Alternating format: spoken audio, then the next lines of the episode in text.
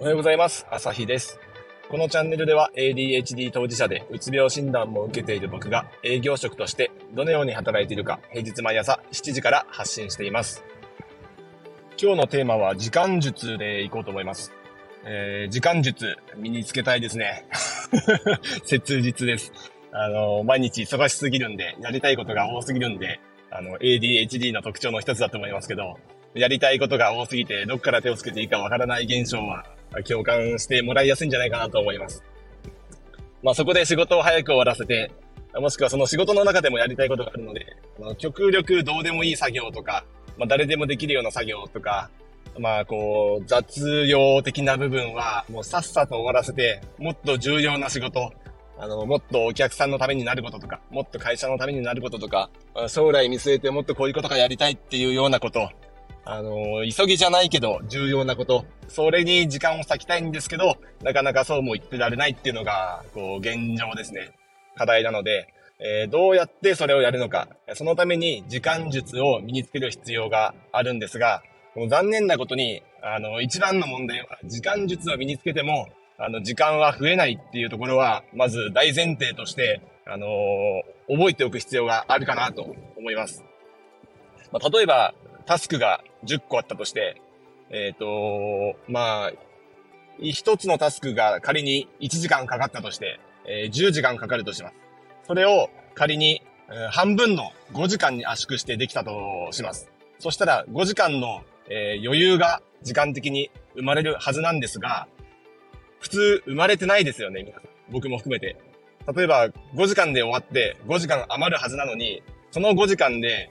15のタスクをプラス5個して、15のタスクを全部でやろうとしちゃいませんか？そうなると、結局労働時間って同じなんですよね。前の日の、あ翌日の分のタスクを、えー、前の日に前倒ししてやったとしても、結局翌日も、あの、プラスで、その次の日の分の、えー、前倒しでやったりすると、結局終わらないっていうことがあります。そして社会人の方ならわかると思うんですけど、社会というものは、組織というものは、仕事のできる人のところに仕事が集まってきます。なので、えー、特定のできる人のところに仕事がどんどん集まってきて、そのその人が頑張って作業を効率化して、どんどんどんどん仕事を終わらせていっても、その人のところに結局仕事は集まってくるんで、一生その人は楽にならないという、そういう現状もあります。なので、えっ、ー、と、サクサクこなして、空いたからといって、その分の時間が、あの、自分のものになるかと言われたら、普通にやってれば、何も考えずにやってれば、ただ仕事が余計来るだけで何も変わりません。悲しい現実です、これは。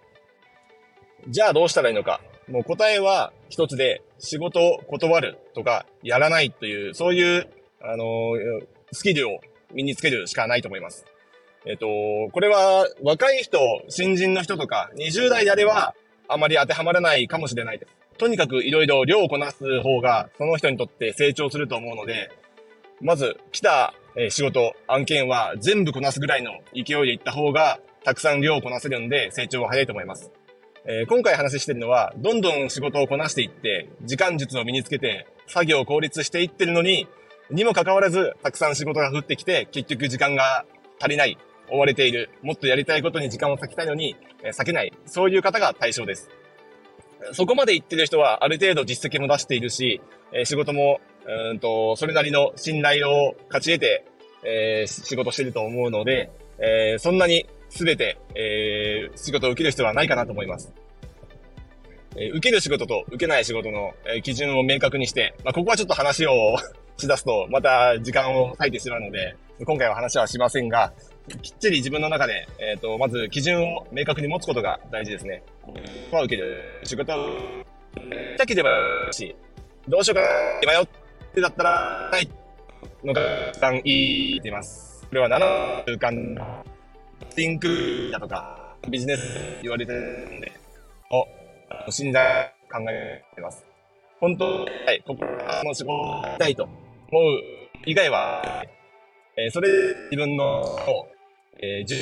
大近畿の帯、そういうものに回していくということが、長期の目線で見れば、見れば、あの、大事だというふうになってます。僕もこの考え方が非常に、あの、腑に落ちるというか、仕事をすればするほど、あの、社会経験を積めば積むほど大事だなというふうに、あの、身に染みて感じているので、まあ、日々時間術には、あの、取り組んだり、タイムマネジメントの方法だとか、試行錯誤しているところではありますが、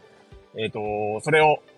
その先に待ち構えているのは、またさらに仕事が増えるという現実なので、そうはならないように、えー、きっちりと受ける仕事、受けない仕事は判断していこうかなと。何でもかんでもイエスと言わないで、ノーという勇気を持つこと、それを大事にしたいなというふうに考えて、今は仕事をしています。営業職は特に、あの、どんどんどんどん、あの、お客さんが増えれば増えるほど仕事は増えるし、あの、気に入られれば気に入られるほど、あの、結構、安請け合をしがちだと思うので、